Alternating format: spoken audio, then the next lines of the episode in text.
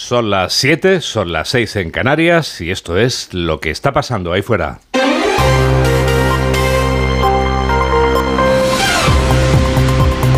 Onda Cero. Noticias fin de semana. Juan Diego Guerrero.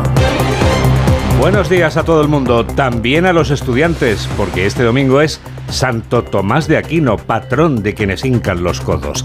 ¿Van a celebrar los estudiantes este día pasando frío o el frío es algo reservado para el planeta helado hot y sus animosos Town Towns? Mamen Rodríguez Astre. Qué razón tienes, Juan Diego. El frío invernal va a quedar ya para el cine. Tenemos por delante un domingo copia del sábado. Más de lo mismo, sol, alguna nube alta, ni una gota de agua y niebla en el área mediterránea, en el sudoeste, en la meseta norte y también en el Valle del Ebro. Por otro lado, un frente atlántico se acercará y aumentará la nubosidad media y alta por el noroeste peninsular a lo largo del día y veremos a ver qué es lo que pasa. Hoy vamos a llegar a los 27 en Santa Cruz de Tenerife, uno menos 26 en Las Palmas o 23 en Almería, Granada, Oviedo y Sevilla verán los 22 y por abajo León 12 y Zamora 13. Actualizamos las noticias en los titulares de apertura con Carmen Sabido. El PP llama a la rebelión cívica desde las calles y se lanza en tromba contra la ley de amnistía. Los populares se concentran este domingo en Madrid en un acto con los más de 3.000 alcaldes, la dirección del partido, con Alberto Núñez Feijóo y con la presencia de los presidentes autonómicos. Los populares afirman que la amnistía es solo el primer paso y después vendrá el referéndum. Los socios de Sánchez son separatistas excluyentes y además son supremacistas. Y estos son los compañeros de viaje que él ha elegido. Hoy Pedro Sánchez en realidad está de alquiler. Está de alquiler en la Moncloa mientras Puigdemont, Otegui o Esquerra quieran Pedro Sánchez se vuelca en la precampaña en Galicia. Dice Sánchez que hay posibilidades de cambio en la Junta, hace un llamamiento a los indecisos y califica a la derecha de faltona y desnortada. Sánchez asegura que el Partido Popular habla de amnistía para tapar que votaron en contra de subir las pensiones. Dijeron, no, no, es que nosotros votamos que no a la revalorización de las pensiones porque no nos gusta la amnistía. Bueno, ¿pero qué tendrá que ver la amnistía con revalorizar las pensiones, con extender el escudo social o que los jóvenes tengan un transporte público gratuito?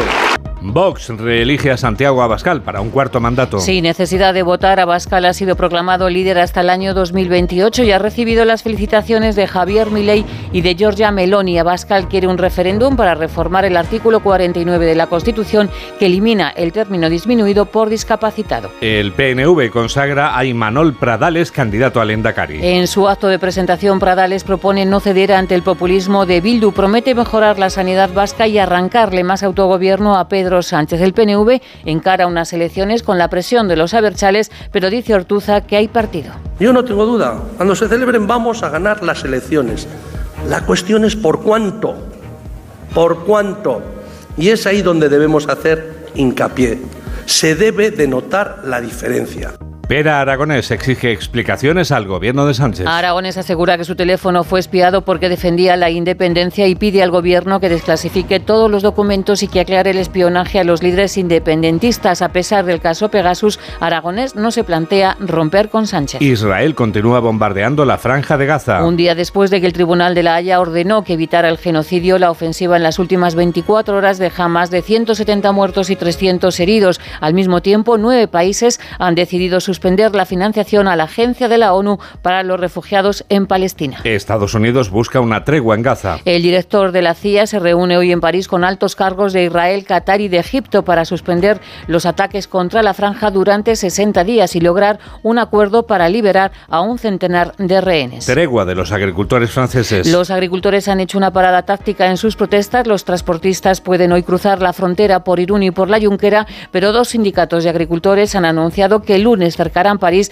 para que no entren los camiones y denunciar su situación económica. Fitur cierra este domingo sus puertas. Cierra con un balance más que positivo, más de 250.000 visitantes en un año en el que el turismo ya representa el 12% del Producto Interior Bruto. La feria también deja ingresos para la ciudad de Madrid de más de 400 millones. México será el país invitado el próximo año. 59 detenidos por el timo del hijo en apuros. La Policía Nacional ha detenido a 59 personas que formaban parte de una organización criminal dedicada a estafar a padres vía WhatsApp, simulando ser hijos suyos y encontrarse necesitados de dinero. Con este método, la banda ha recaudado más de 460.000 euros. Deportes. Xavi Hernández anuncia que dejará de entrenar al Barça el 30 de junio. El entrenador anunciaba su marcha después de, una, de un doloroso y humillante derrota ante el Villarreal por 3 a 5. Además, la Real Sociedad ha empatado a 0 ante el Rayo, el Mallorca ha caído 0-1 ante el Real Betis y el Real Madrid se ha impuesto 1-2 ante Las Palmas. Los blancos se acuestan líderes a la espera de lo que haga el Girona ante el Celta de Vigo. Tenemos toda la radio por delante. 7 y 5, 6 y 5 en Canarias. El Partido Popular vuelve a convocar en el centro de Madrid a quienes se oponen a las concesiones del gobierno de Pedro Sánchez a los independentistas a cambio de su apoyo para seguir en el gobierno.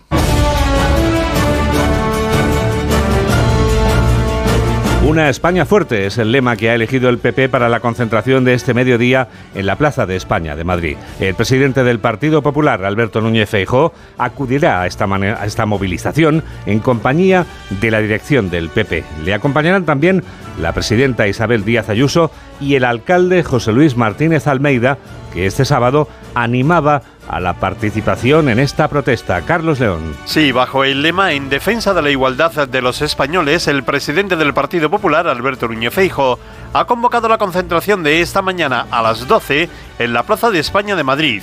Quiere que todos los españoles muestren su indignación contra una norma con la que, según el Partido Popular, Sánchez ha comprado la presidencia del gobierno al cambiar votos por impunidad a una casta de políticos catalanes. El alcalde de Madrid, José Luis Martínez Almeida, ha hecho el siguiente llamamiento a todos los españoles. Tenemos una cita inaplazable a las 12 de la mañana en la Plaza de España. Tenemos una cita ineludible en la defensa de los principios de nuestra democracia y de nuestro Estado de Derecho y que los alcaldes y alcaldesas somos quienes tenemos precisamente que liderar la movilización que se va a producir en la Plaza de España. Por su parte, la secretaria general del Partido Popular ha definido la ley de amnistía que se va a debatir el martes en el Congreso como un ejercicio de corrupción moral de Pedro Sánchez para mantener el alquiler de la Moncloa.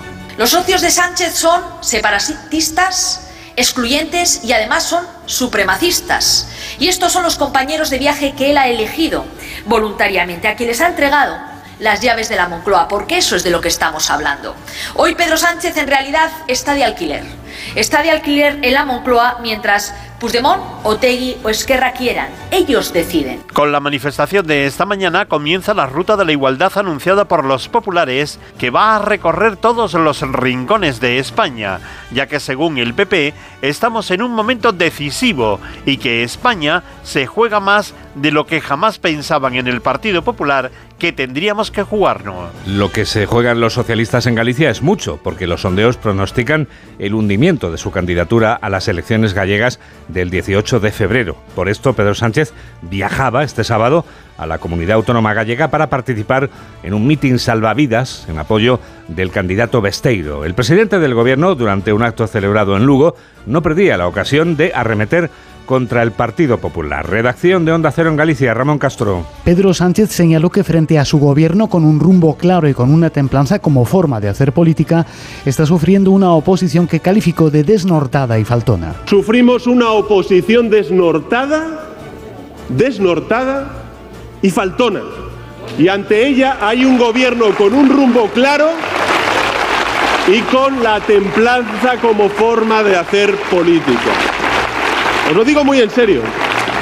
Yo esta legislatura voy a reivindicar la templanza como forma de hacer política ante los insultos, las descalificaciones y el ruido de la derecha y de la ultraderecha. En un acto de partido en la Facultad de Veterinaria de Lugo, Pedro Sánchez aseguró que su ejecutivo no hace milagros, pero gestiona mejor la economía que la derecha. España, compañeros y compañeras, va en la buena dirección casi 21 millones de personas empleadas, 738.000 puestos de trabajo creados en este último año y la tasa de paro más baja en los últimos 15 años. Gestionamos mucho mejor la economía que la derecha porque la ponemos al servicio de la mayoría. Pedro Sánchez arropó a Gómez Besteiro como candidato a la presidencia de la Junta, asegurando que con él llegará el cambio y Galicia el 18 de febrero no rueda sino vuela. Vuela sobre Esquerra el caso del espionaje a Pera Aragonés y el presidente lo aprovecha. El también coordinador de Esquerra pedía este sábado que se desclasifiquen todos los documentos de las escuchas del Centro Nacional de Inteligencia con las que fue espiado. Onda Cero Barcelona, Marcos Díaz. Per Aragonés ha instado a Pedro Sánchez a explicar toda la verdad sobre el caso Pegasus. El presidente de la Generalitat reclama a la Moncloa que colabore con la justicia y desclasifique toda la documentación, así como que aclare si conocía o no el espionaje por parte del CNI. Yo creo que el gobierno del PSOE el que ha de fer és aclarir... Yo creo que el gobierno del PSOE debe aclararse de una vez por todas y llegar hasta el final. Si no sabían que había este espionaje, es grave, porque un gobierno debe estar informado de lo que hacen los servicios secretos, y si lo sabían, aún es peor, porque estarían avalando el espionaje por defender unas ideas políticas. Simplement pel fet que defensem unes idees polítiques. Per Aragonés advierte que no abandonará su objetivo del referéndum ni tampoco dejará de negociar con la Moncloa a pesar de Pegasus. Santiago Abascal salía reelegido como presidente de Vox este sábado tras una disputada asamblea en la que el número de, candidato- de candidatos era uno y ese candidato era él mismo. El líder de Vox se comprometía a que pese a lo que define como campaña mediática para perjudicarlo, seguirá defendiendo su ideario. Laura Gil. Sin sorpresas ni oposición ha sido reelegido Santiago Abascal, único candidato para un cuarto mandato que afronta sin personalismos, como dejaba claro en su intervención ante la Asamblea General. En realidad vosotros no me habéis respaldado a mí, habéis respaldado todas estas ideas que estamos defendiendo.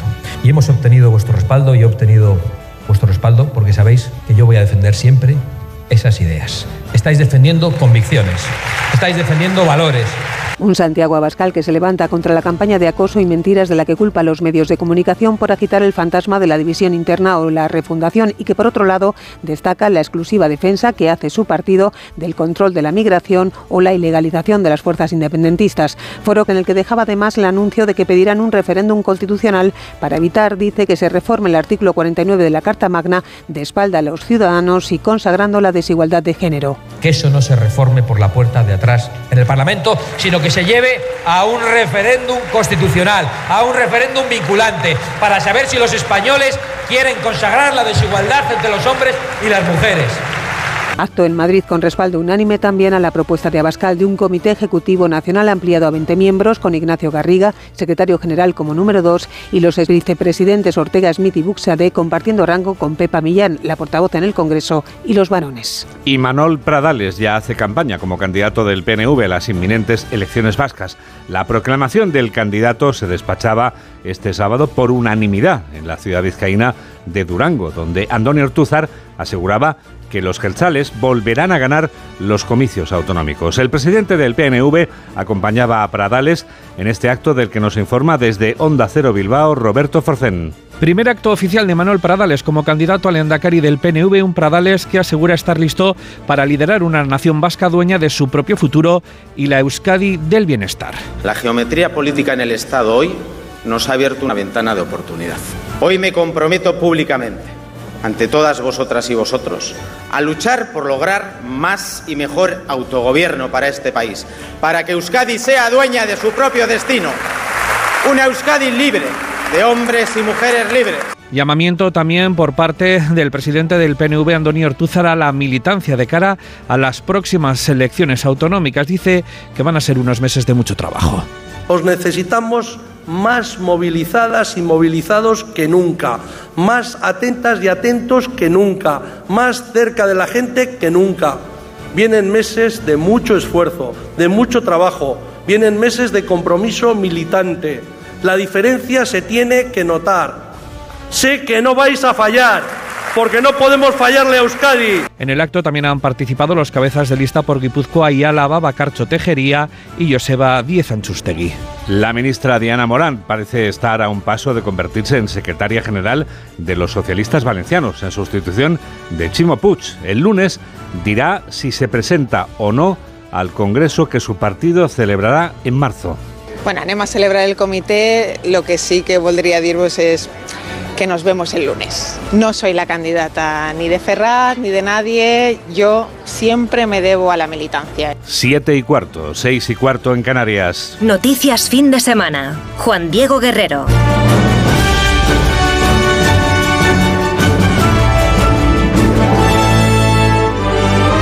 El centro de Madrid volvía a reunir este sábado a varios miles de personas en una manifestación a favor del alto el fuego en la guerra de Gaza. Los asistentes a la protesta demandaban un alto el fuego inmediato y permanente, a la vez que denunciaban que no es una guerra sino un genocidio. Jorge Infer. En línea con la reciente advertencia de la Corte Internacional de Justicia que aprecia indicios de genocidio en la ofensiva israelí, este sábado se manifestaron unas 20.000 personas en apoyo al pueblo palestino. Una manifestación convocada por la Asamblea de Madrid con Palestina que recorrió el centro de la capital desde Atocha hasta la Plaza de España. Es necesario sacar a la gente a la calle para hacernos oír, para hacer escuchar nuestras demandas de que el gobierno del Estado tiene que hacer una política práctica de presionar para parar el genocidio, de apoyar, por ejemplo, la demanda de Sudáfrica. Es que están matando a personas inocentes.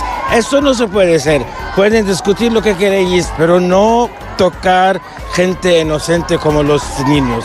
Esta marcha contó con la participación de varios rostros de la política nacional. En ella estuvo presente, por ejemplo, el diputado por Sumar, Enrique Santiago, pero también la secretaria general de Podemos, Ione Belarra, o la exministra de Igualdad, Irene Montero. Joe Biden envía al director de la CIA para intermediar en favor de un alto el fuego en esa guerra de Gaza.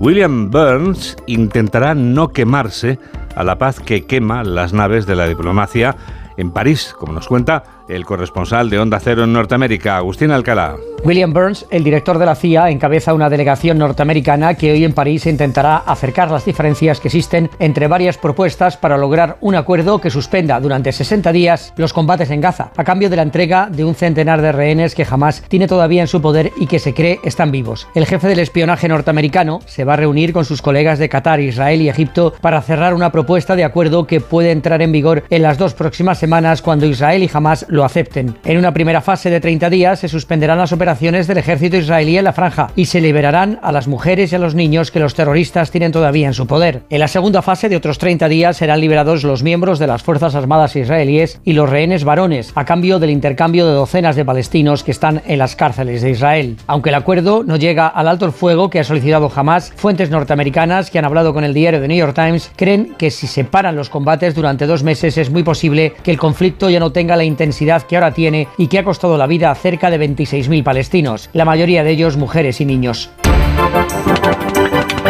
La oposición venezolana pide que la inhabilitación de María Corina Machado quede sin efecto para que la líder antichavista pueda presentarse a las elecciones. Los comicios presidenciales están previstos para el segundo semestre del año y Machado es la candidata opositora que tiene más posibilidades de plantar cara a Nicolás Maduro. Corresponsal de Onda Cero en Venezuela, Gabriela González. Las delegaciones del gobierno y la oposición venezolana seguirán negociando pese a la ratificación por parte del máximo tribunal del país de la inhabilitación por 15 años de la candidata presidencial María Corina Machado. Sin embargo, la oposición exige que se revierta la medida contra Machado, pues consideran que no se le respetó el derecho a la defensa y dejaron claro que ella sigue siendo la candidata de la plataforma que congrega la oposición. Hicieron un llamado además a la comunidad internacional para que velen por el cumplimiento de los acuerdos y alertaron que el gobierno de Nicolás Maduro estaría escalando nuevamente en la persecución contra quienes lo adversan. Por su parte, la delegación oficialista fue enfática en que ya el tema de la inhabilitación es cosa juzgada. Asimismo, reiteraron que seguirán conversando tanto con la oposición en el país como con el gobierno de Estados Unidos.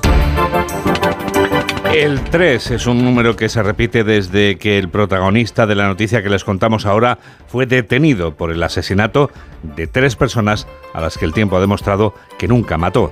Ha quedado demostrado 33 años después de que fuera encarcelado. Este fin de semana ha sido absuelto. Corresponsal de Onda Cero en Italia, Darío Menor. 33 años se ha pasado injustamente en prisión Benjamino Zunquetu, un antiguo pastor de Cerdeña que tiene hoy 58 años y que fue encarcelado en 1991 cuando tenía 27 tras haber sido condenado por un triple asesinato que no había cometido, según ha sentenciado el Tribunal de Apelación de Roma. Per il momento non sto capendo niente dell'emozione, della contentezza. Zunquetu celebró ayer su liberación asegurando que la emoción le llevaba a no entender bien el momento que estaba pasando, aunque denunció además que la justicia le había impedido formar una familia como le habría gustado. El error judicial más largo en la historia contemporánea de Italia se debe en parte a la manipulación de los hechos que habría realizado uno de los agentes de policía encargados de la investigación del caso, según ha quedado ahora demostrado. Zunquetu aseguró además que le presionaron para que realizara una confesión falsa. 7 y 20, 6 y 20 en Canarias. Onda Cero. Noticias fin de semana. Ahora tenemos una buena noticia y no va a ser la única porque tenemos la convicción de que lo mejor está por llegar. Qué buena noticia es que la Feria Internacional del Turismo que se celebra en Madrid sea un ejemplo de la bonanza del turismo en nuestro país. Los 400 millones de euros que dejará Fitur como ganancia así lo constatan en este domingo en el que todavía hay tiempo para visitar la feria. Jessica de Jesús. Últimas horas para visitar Fitur, la cita que abre el calendario anual para el sector que espera un 2024 de récords como el año pasado. El turismo ya aporta más de un 12,8% al Producto Interior Bruto español, 200.000 millones de euros. España se consolida así como líder mundial de visitantes, como destaca el ministro de Industria y Turismo, Jordi Ereu. El turismo es una gran fuerza. La verdad es que se está recuperando de manera muy grande en el mundo. Más de 1.300 millones de movimientos el año pasado y de estos como quiero recordar, 84 millones de personas nos visitaron el año pasado en España. La organización de la feria estima en más de 400 millones de euros el impacto en la ciudad de Madrid, por la que han pasado más de 250.000 visitantes, 9.000 empresas y 152 países, encabezados por Ecuador como país socio Fitur este año. El próximo 2025 lo será México. Nos espera ya Javier Urra, como cada domingo. Con él vamos a comprobar que todo en esta vida tiene una explicación y que esa explicación es psicológica. Hola, soy Gema Ruiz y yo no tengo dudas. Si quiero informarme de lo que pasa en el mundo entero, escucho a Juan Diego Guerrero.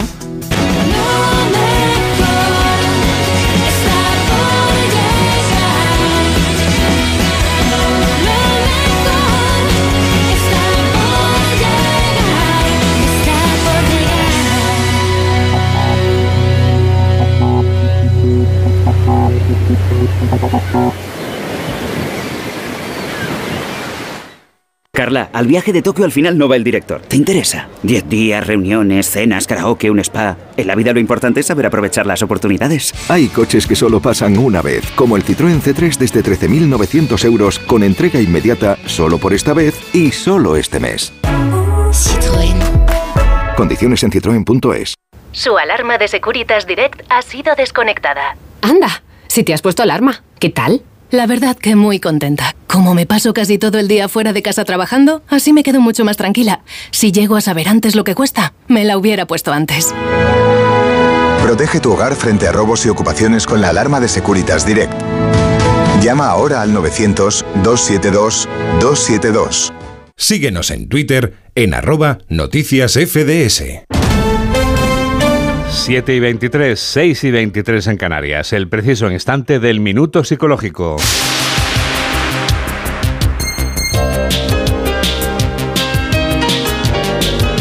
Javier Urra nos habla durante un minuto de la protección a los hijos, también digital. La FAT, la Fundación de Ayuda contra la Drogadicción, ha transmitido que los padres no pueden espiar a los hijos su smartphone, su teléfono. Y llevan razón. Cuando yo fui defensor del menor, el primero, sacamos la ley 196, año 1996, protección jurídica del menor. Y los niños tienen el honor, la dignidad, la intimidad protegida. Ahora bien, ahora bien, los padres tienen que cumplir unas obligaciones. Una de ellas esencial, educar, saber que su hijo no comete hechos delictivos, que no se ha incluido en una banda, en una secta, que no tiene un tipo de adicciones que le ponen en riesgo, que no es un ludópata, que no ha entrado eh, eh, en un declive por trastorno de alimentación, etcétera, etcétera. Y aquí tenemos jurisprudencia clarísima de Marchena, de Perfecto de Andrés Ibáñez, de Antonio del Moral, del Tribunal Supremo. Y lo que dice es que los padres no deben espiar a sus hijos. Tiene que ser un acto de confianza el tener un teléfono, pero tienen que saber que si creen que su hijo está en riesgo o pone a otro en riesgo, no es que puedan, es que deben entrar en el teléfono y saber con quién y cómo contactan. Y a partir de ahí, intervenir, informar a la fiscalía, etc. Habló de los padres, no confundir con los colegios. Quede claro, no espíen a sus hijos, pero si creen que están en riesgo, no lo duden. Háganlo. No es su derecho, es su obligación.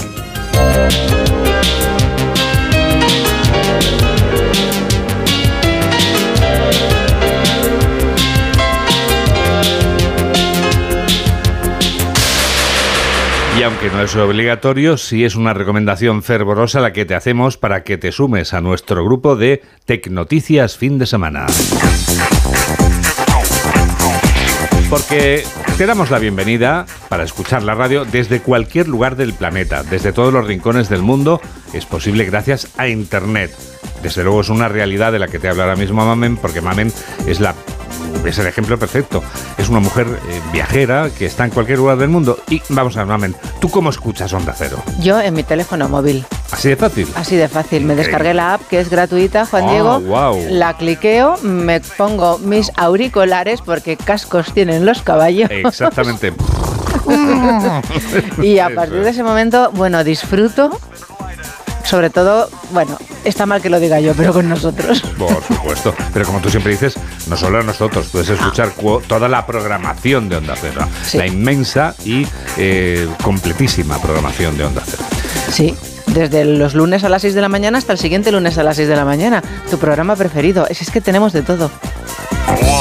Fíjate si tenemos de todo, que tenemos hasta la posibilidad de ofrecerte eh, abrir de par en par nuestros brazos y acogerte en nuestro grupo de Facebook. www.facebook.com Recuerda que tienes que poner en el buscador Noticias Fin de Semana Onda Cero. También te recibimos con los brazos abiertos en nuestra cuenta de X, antes Twitter. Arroba Noticias FDS. Why is the reason why? Pues porque somos los de Noticias Fin de Semana. Y también tenemos la de Instagram, la de las fotos. Guerrero-Juan Di.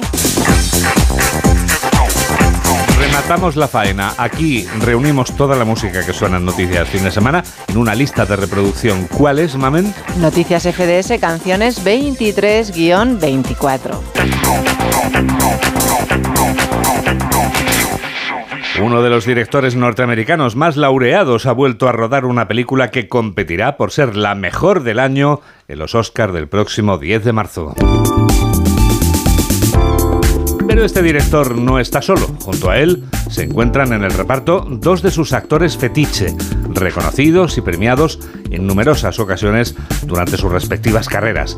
El filme es una adaptación de la novela que narra cómo la riqueza que proporcionó el petróleo a la nación Osage pasó a convertirse en un peligro por culpa de la codicia de los intrusos blancos que acudieron atraídos por el olor del dinero. Mamen Rodríguez Astre nos descubre todo lo que no sabíamos de Los asesinos de la luna. Tras leer el libro basado en hechos reales, Scorsese lo tenía claro. Lo llevaría a la gran pantalla. Solo necesitaba convencer a la nación Osage. Quería su apoyo durante el rodaje. Los Osage son los mejores y más bellos seres que ha creado Dios. Y son gente sabia, fueron capaces de decidir quién se quedaba el petróleo. ¿Te van las mujeres? Son mi debilidad. Bueno, si mezclamos las familias, ese dinero fluye en la dirección correcta, viene a nosotros. Les contrataron para la producción y para interpretar a los Osage, 44 papeles sin incluir a los extras. Los Osage adoptaron su nombre por los ríos Missouri y Osage. Hijos de las aguas medias. Hay muchos, muchísimos lobos hambrientos. ¿Veis los lobos en esta imagen? Se filmó en Oklahoma, en Arkansas y en Texas, en tierras tradicionales de los Osage. Bendijeron la tierra y agradecieron a los antepasados que vivieron allí y también la generosidad con la que se recibió el equipo. Los Osage tenían la peor tierra posible. Pero el buen Dios fue el más listo de todos. La tierra escondía petróleo. El dinero circula, que da gusto ahora. Me encanta el dinero, señor.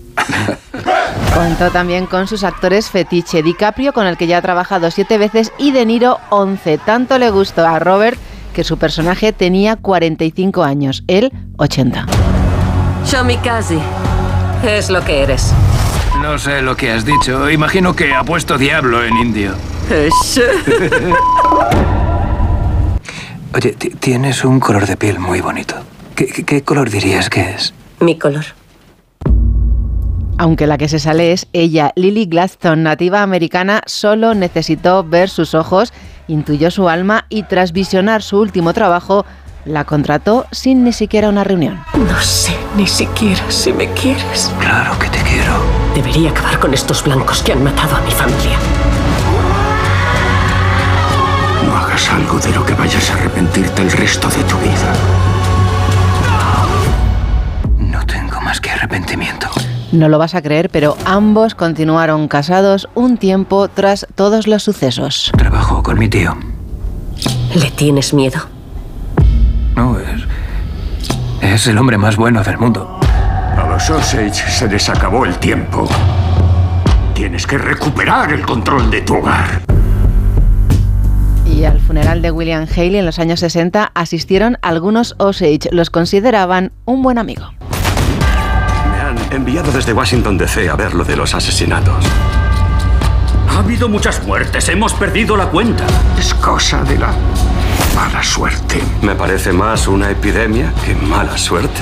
Estos asesinatos fueron el primer caso de homicidios que investigó el FBI.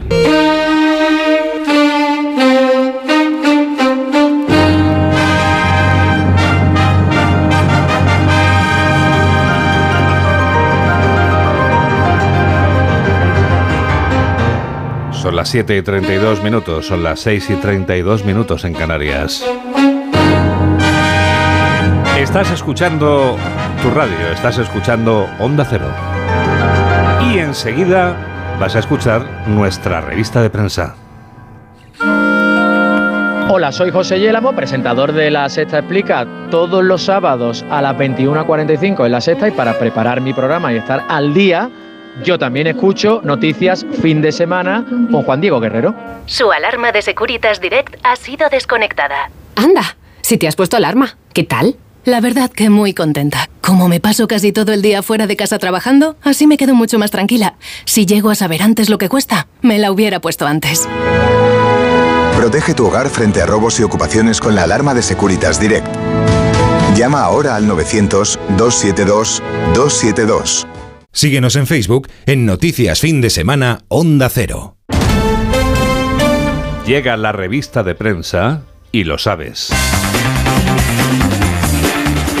Queremos saber, Mamen, si te parece bien, como titula hoy el diario La Razón. Pues titula Sánchez y Díaz un amor político que se enfría. La foto de portada es para el acto de firma del manifiesto de alcaldes y alcaldesas celebrado ayer en Madrid. Resistencia del Partido Popular para que el Partido Socialista no siga claudicando. Los jueces, el último escollo de Trump en su camino hacia la Casa Blanca, el Ejecutivo que mantiene su plan de cierre de las nucleares a partir de 2027 y inmigración, la espada de Damocles que amenaza al gobierno. En el diario El País, el turismo español toca la cima y busca cómo no morir de éxito. El Senado se convierte en el nuevo campo de batalla. Los reservistas, el flanco más vulnerable del ejército israelí. La Unión Europea se impacienta por la actitud de Netanyahu. Y el Barça... El Barça, ¿qué habrá hecho el Barça, Juan Diego? ¿Qué habrá hecho el Barça? A ver cómo te lo explico. A ver. El Barça cae con ha el perdido, Villarreal. claro, por lo que me estás diciendo. Sí, ha perdido 3-5 en su campo, en su casa, no en su campo, pero en el campo en el que juega, 3-5. Le ganó el Villarreal a domicilio y Xavi, Sí. su entrenador, Sí. anuncia que se va. Bueno, A final de temporada se marcha. Unos vienen, otros van. Así es la vida. Así es ¿Qué la más vida. tienes tú por ahí, anda? Las asignaturas pendientes en la gestión de... ¿Cuánto tiempo lleva el Cholo en el Atleti? Las asignaturas Ma- pendientes en la de gestión 10 del años, agua Si no me equivoco, más de 10 años. Los juristas que... ah, Estoy con el periódico de Cataluña. Los juristas que dudan de que la mención al terrorismo pase el filtro de la Unión Europea, Israel reduce el territorio de Gaza para crear una zona de seguridad y, claro, como es el periódico de Cataluña, Xavi dice que se irá del Barça a final de curso tras la derrota ante el Villarreal. Son menos 24. El mundo.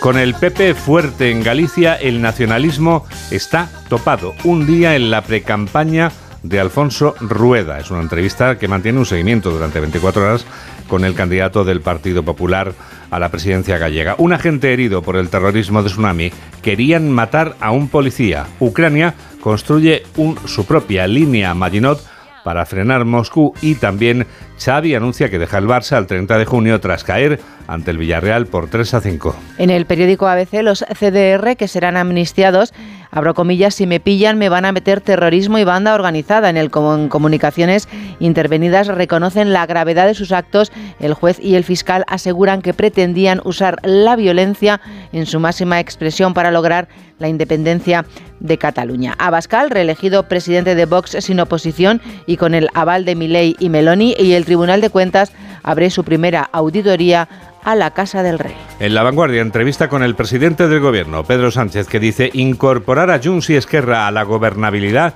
fortalece la democracia. El silencio de Feijó sobre la operación Cataluña indica que de gobernar el PP volverían a hacerlo y hay un, una fachosfera, dice el presidente, que polariza e insulta para desmovilizar al electorado y derrotar al gobierno. También en la vanguardia, naturalmente, crisis en el Barça. Xavi tira la toalla.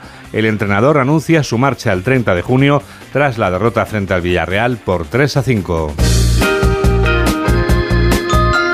Pero hay más noticias que has encontrado, María del Carmen, en suplementos y periódicos de este domingo, ¿verdad? Pues me he encontrado a Bertín Osborne. La verdad es que el pobre no está pasando por su mejor momento, Juan Diego. Tengo entendido eso. Gabriela Guillén, Bertín me dijo que el niño o él, El niño o él. debe ser que va a ser padre.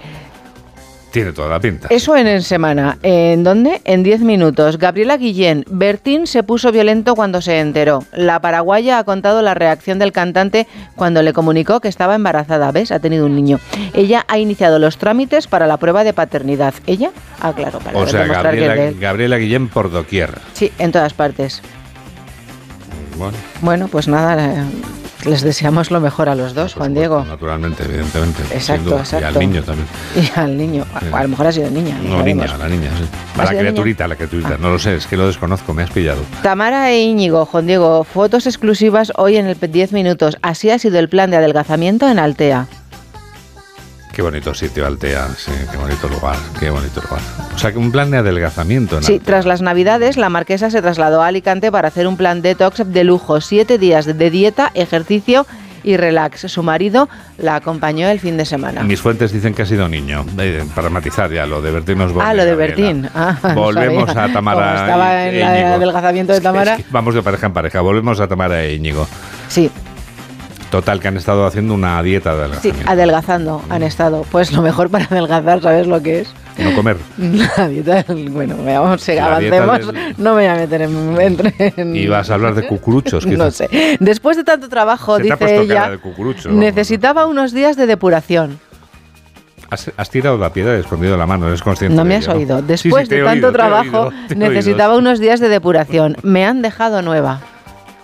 La verdad es que es una descripción muy, muy concluyente. Se han que- alojado en una suite de lujo con vistas al mar, Juan Hombre, ya Diego. imaginaba yo que no iban a estar en un La suite sitio- vale entre 400 y 7.500 euros la noche. Sí. Y son al margen del programa. Además, la clínica, fíjate qué bonito, Juan Diego, tiene unos jardines preciosos por los que Tamara ha paseado alejada de su estrés diario. Está estresada diariamente. Sí. Bueno, claro, si buscas el, el estrés, tiene- el desestresarte, tienes que ir a un lugar. Bueno. Así, sin duda.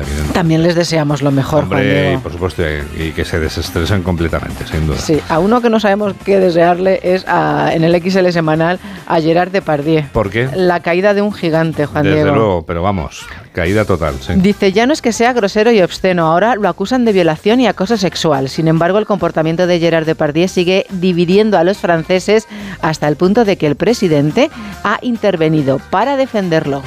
Ya veo, ya. Y- y que Es un drama nacional, por Sí, lo que exacto. Dice, a veces soy un inocente, a veces un monstruo. Es lo que dice él. Él mismo dice eso. Sí, y luego hay quien dice, lo vi poner sus manos en las nalgas de mujeres, tocar sus senos, sus genitales, mientras bromeaba. Hablaba todo el día de... Esto no lo voy a decir Sí, porque mi madre me va a regañar que me escucha. ¡Pi! Evidentemente. Y nadie decía nada. La señora Saste no tiene por qué escuchar este tipo de cosas. No, no, no. Estaría bueno. Pero es horroroso las cosas que cuentan. ¿eh? Una actriz, hija de unos amigos de Depardieu, denuncia que la violó en 2018. Desde luego, es, es- es que es un, es un episodio el que se está produciendo con Depardieu terrible. Terrible, dice. Él dice que fue sexo consentido, ya tenía 22 años y pesaba 37 kilos. Era anoréxica. Bueno, esto no quiere decir que sea consentido, porque la chica... Evidentemente no Bueno. tiene nada que ver. En fin, No tiene en nada que ver. Pero vamos, si son eh, ciertas esas acusaciones que estabas contando, lo de las manos en las nalgas y todo esto, en fin, es una cosa terrorífica. Mm, Es vamos. horroroso, sí. Es impresentable, vamos, básicamente. Sí, sí. Aparte triste. de ¿Tú crees que hace calor aquí? La verdad es que tenemos una temperatura, ya llevas desde ayer hablando de esto, de que hace como una especie de verano en, en pleno invierno tremendo. ¿eh? Calor histórico en Washington en un mes de enero. Llega a los 26,6 grados centígrados. Madre mía. El Servicio de Meteorología de Estados Unidos afirma que esta cifra no se alcanzaba desde 1872. Lo creo, pero hay lugares de España que tú lo sabes bien que están entre los 25 y los 30 grados esta semana. o sea La que semana pasada habían caído entre 7 y 10 centímetros de nieve en la capital estadounidense. el cambio ha sido brutal, ¿verdad? En unos días tan solo. Sí, y en Australia las autoridades han emitido una alerta por temperaturas superiores a los 40 grados. Esto es lo que nos cuenta hoy el diario La Razón. Ante estas temperaturas es lógico, falta la falta de abejorros abre la puerta a un mundo sin flores. ¿Te imaginas con, la- con lo bonitas que son las flores? Desde luego, sin duda. Los abejorros son la clave. Sí, sí, sí, sí, sí, sí. Dice, un equipo de botánicos franceses observa un aumento de la autofecundación en plantas silvestres ante el descenso de polinizadores. Qué bárbaro. Pues es yo no es por nada, pero os recuerdo que vuestro semen cada vez está peor. Está si ya de- se peor calidad. las flores. Eso es cierto, de peor calidad, sí, sí. Se está echando a perder, sé que todo se echa a perder, de verdad que vamos. Sí, fíjate. Cuando vienen viene- maldadas, vienen maldadas por todos los lados, hija. Qué bárbaro. Y luego viene un reportaje muy interesante en el periódico a El hay Mundo. algo bueno hoy. Locos por el pollo. Madre mía. Gracias por acabar la revista de prensa con mi alimento favorito. Se ha Carmen. convertido en la comida favorita del planeta, Ya. icono pop y fósil de nuestra era geológica. Bienvenidos al polloceno. Polloceno. Sí. Madre mía. Es el aperitivo wok en Hollywood aceptado por todas las religiones, el mejor recurso contra el hambre de los países en desarrollo y el bocado perfecto para saciar la gochez. Se crían cuatro pollos por persona y sus huesos fascinan a la ciencia. Oye, no soy el único al que no le gusta el pollo, ¿eh? Pues- Javier Urra es igual que yo. O sea, Pues debe haber, debéis, una... debéis ser Javier Urra y tú, No, no, porque por, eso que, por eso, claro, nos estamos quedando solos. es la proteína refugio de la mayoría de los consumidores. Cada español comió 14 kilos de carne fresca de pollo De media, en ¿eh? 2023. Porque yo no he sido, ¿eh? De ¿Sabes media. cuántos pollos se consumen al año? No. 65 mil millones de pollos. Madre mía. Y viven una media de 40 o 45 días para engordarles en las granjas avícolas. Sí, sí, sí, sí. Sí, sí, sí, sí. sí. Que estás emocionado con, con los pollicos. Estoy ¿eh? emocionado con los Creo que el pollos. pollo vas a acabar muriéndote de hambre, Juan No me Diego. extraña. Creo que la mejor manera de acabar, no, vamos, no has podido No acabar. quieres que te cuente más cosas es del que, pollo. Es que después de esto ya, como has acabado en alto, me parece que es la mejor manera de acabar. Oye, un gran alimento. pues no sé qué vas a hacer el día que vayas a la Super Bowl, porque si solo se consumen Eso es alitas, Eso es cierto, sí, tendré que preguntarle a Agus. A ver qué me recomienda Agus en el canal, porque a base de alitas y de todo lo que hay allí, que son básicamente muslitos, alitas. claro. Alitas, muslitos, vamos. Muslitos. Se trata de elegir la parte del pollo, no, no Sí. si hay otra cosa. le solo hay puedes dar al dorito.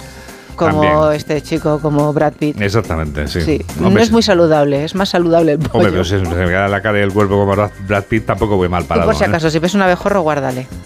Te haré caso. Una pregunta, a ver, ¿hay algún aislado en la sala?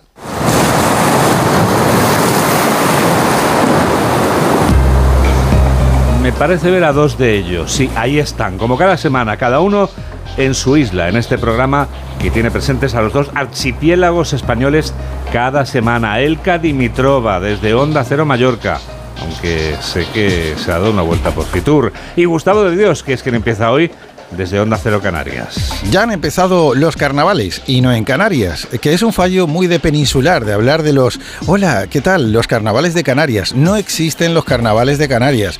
Existen sobre todo los de Santa Cruz de Tenerife y los de Las Palmas de Gran Canaria. Son diferentes. En Santa Cruz se respiran esos carnavales en las calles. Todo el mundo se implica y los vecinos de la zona centro y Avenida Anaga, que es donde esto se hace, asumen que su vida no será la misma durante un mes. El que puede escapa y el que no se une a la fiesta. En Las Palmas de Gran Canaria el carnaval evolucionó a otra cosa, un espectáculo televisivo sin carnaval en la calle y el que hay durante los 90 y los 2000 se centró en fiestas privadas. El raro era el que iba disfrazado, pero bueno, en esta ciudad todos los años, si no es por una cosa es por otra, hay que moverlo de lugar porque los vecinos acaban denunciando al ayuntamiento. Ya sabes, fiesta sí, pero en tu casa, no en la mía, lo de siempre. En el último día de Fitur toca hablar de turismo. Me permitirán que la aislada balear, convertida por unos días en visitante de la gran capital, les haga una crónica sobre lo que a nosotros nos importa.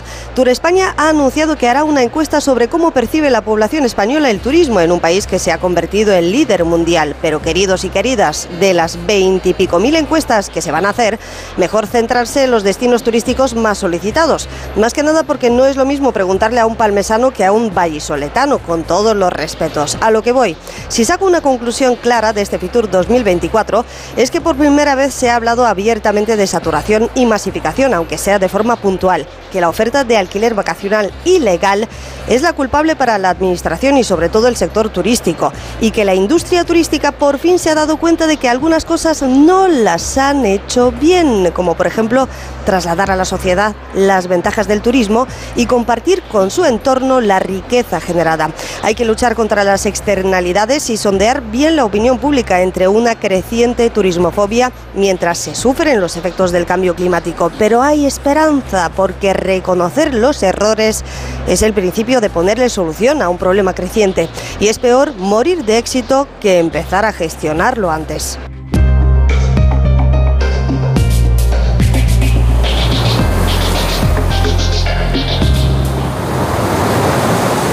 8 menos 13, 7 menos 13 en Canarias. El momento ideal para el deporte. Noticias del deporte con Miguel Venegas. ¿Qué tal? Buenos días, amanece el domingo deportivo en España y en Barcelona con un terremoto, que es el adiós de Xavi Hernández como entrenador del Fútbol Club Barcelona a partir del 30 de junio, es decir, Ayer anunció que va a dejar el equipo a final de temporada y lo hizo después de la derrota del Barça en casa 3 a 5 contra el Villarreal la rueda de prensa que se dio una hora y media después de que terminara el partido, Xavi Hernández tomaba la palabra y antes de que nadie le preguntaba, lo anunciaba así. Eh, M'agradaria eh, que, el 30 de juny no seguiré como entrenador del Barça. Creo que descensa a todos. Siento así, siento que tengo que irme el 30 de junio y pienso que es bueno para, para el club, nada más, no hay, no no hay nada más que añadir. Pues es la consecuencia del partido de ayer, en primer lugar, eh, que ganó el Villarreal en un partido loco en el que el Barça se puso 0-2, el Villarreal se puso 2-0 arriba, el Barça consiguió remontar hasta el 3-2 y en los últimos minutos, en los minutos finales, el Villarreal volvió a marcar otros tres goles para hacerse con la victoria. Y además con polémica arbitral en las dos áreas. Incluso Xavi Hernández antes de acabar el partido se giró a la cámara y dijo que era una vergüenza. Bueno, con esto le fueron a Marcelino al final del partido y lo entendía y advertía de que el resultado era justo. El primer tiempo hubo control, pero sí que en el segundo tiempo me da la sensación de que fue un poco montaña rusa. De todas formas, bueno, pues mi satisfacción es enorme eh, por los futbolistas porque creo que llevan trabajando muchísimo tiempo y muy bien, pero los resultados no nos estaban acompañando en función del trabajo y en ocasiones de lo que desarrollaban el terreno de juego. 3-5. Ganó el Villarreal en, el, en Montjuic al Barcelona y pone una crisis tremenda en Camp Barça después además de que el Real Madrid hiciera sus deberes en Las Palmas y ganara en su partido remontando 1-2 ganó el Real Madrid con goles de Vinicius Juniors y Chouameni después del primer gol de Javi Muñoz. Al final del encuentro Carlo Ancelotti estaba contento con su eh, equipo. Mm, Sí, los últimos partidos puede ser que hemos perdido un poco de solidez, pero como he dicho ayer, hemos marcado un montón de goles y a veces eh, por el hecho que atacamos muchos, eh, no siempre tenemos el equilibrio, atrás sufren un poco más. Eh, Nacho está haciendo una temporada sobresaliente. Pues el Madrid se pone líder con 54 puntos, los mismos partidos que el Girona, que tiene dos puntos menos, aunque el Girona todavía tiene que jugar en esta jornada. Además, ayer el Real, la Real Sociedad y el Rayo Vallecano empataron a cero en el primer partido del día y el Betis ganó en Mallorca 0-1 en un partido muy, muy trabado. Para hoy tenemos el grueso de la jornada con otros cuatro partidos que se van a disputar a las eh, 2 de la tarde Celta Girona, a las 4 y cuarto Cádiz Athletic de Bilbao, a las 6 y media Sevilla Osasuna y a las 9 de la noche un gran partido en el Metropolitano entre Atlético de Madrid y Valencia. Así lo ve Cholo Simeone.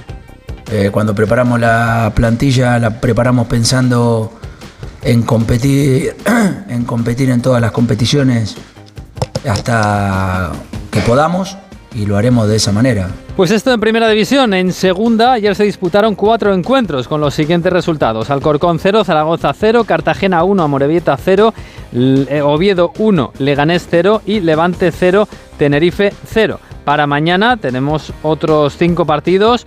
El Dense Español a las 2 de la tarde, Andorra Elche a las 4 y cuarto, y a la misma hora el Villarreal Huesca, a las 6 y media Burgos Albacete y a las 9 de la noche Sporting Racing de Ferrol.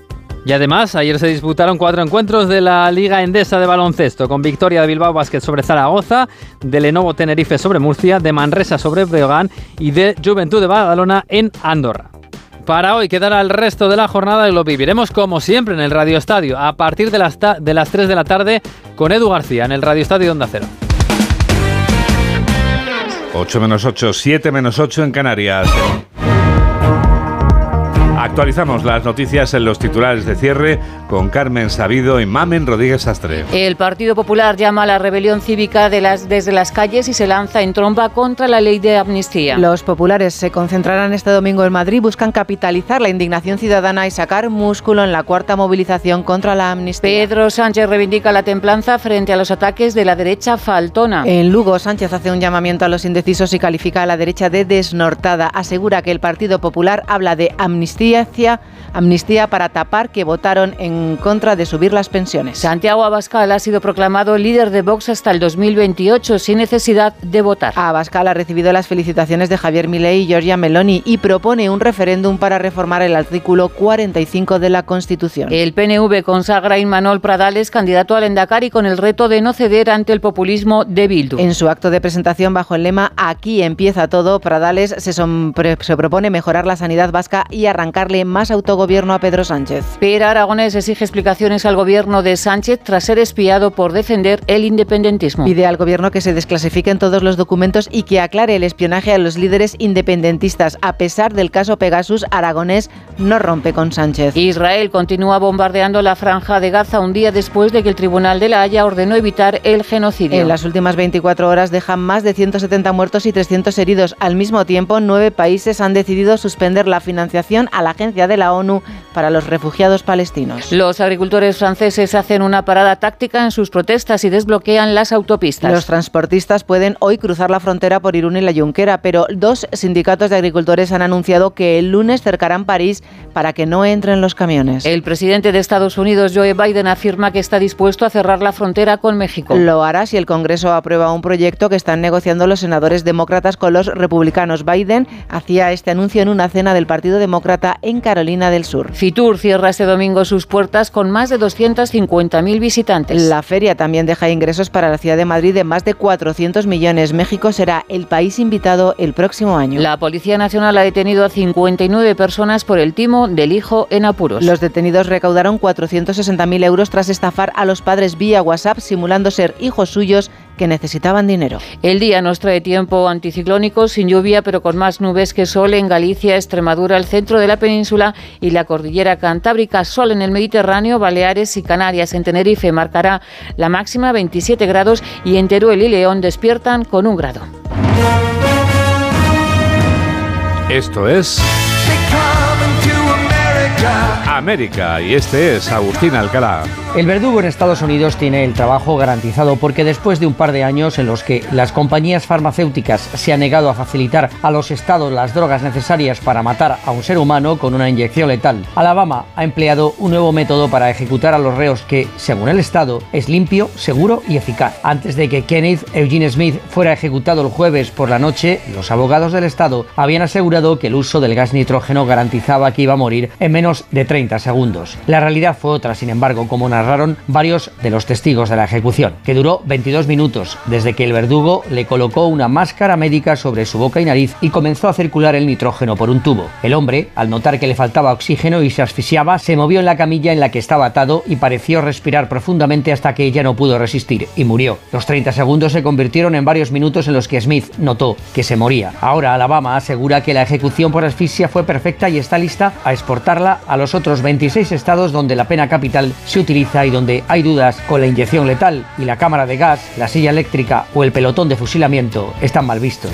por lo que ahora, con el gas nitrógeno, seguirán matando. Oye, Mamen, ¿cómo podemos hacer para escuchar Onda Cero en cualquier lugar del planeta en el que estemos? www.ondacero.es o descargarte la app gratuita de Onda Cero. Oye, y si queremos recibir, o mejor dicho, queremos enviar, somos oyentes, queremos enviar mensajes a través de la, de la red social Facebook. Pon en el buscador Noticias Fin de Semana Onda Cero. ¿Tenemos también algún grupo creado en X, la red que antes conocíamos con el nombre de Twitter? Arroba Noticias FDS. Vale, ya lo voy anotando y ahora voy a anotar si me dices si eres tan amable, que sé que lo eres. Eh, tenemos una red social también en la de las fotos, en Instagram. Guerrero-Juan Y para redondearlo, ¿no tendremos también una lista de reproducción con toda la música que suena durante este programa de noticias, como la que está a punto de sonar ahora mismo? En Spotify, Noticias FDS Canciones 23-24. Más claro, el agua.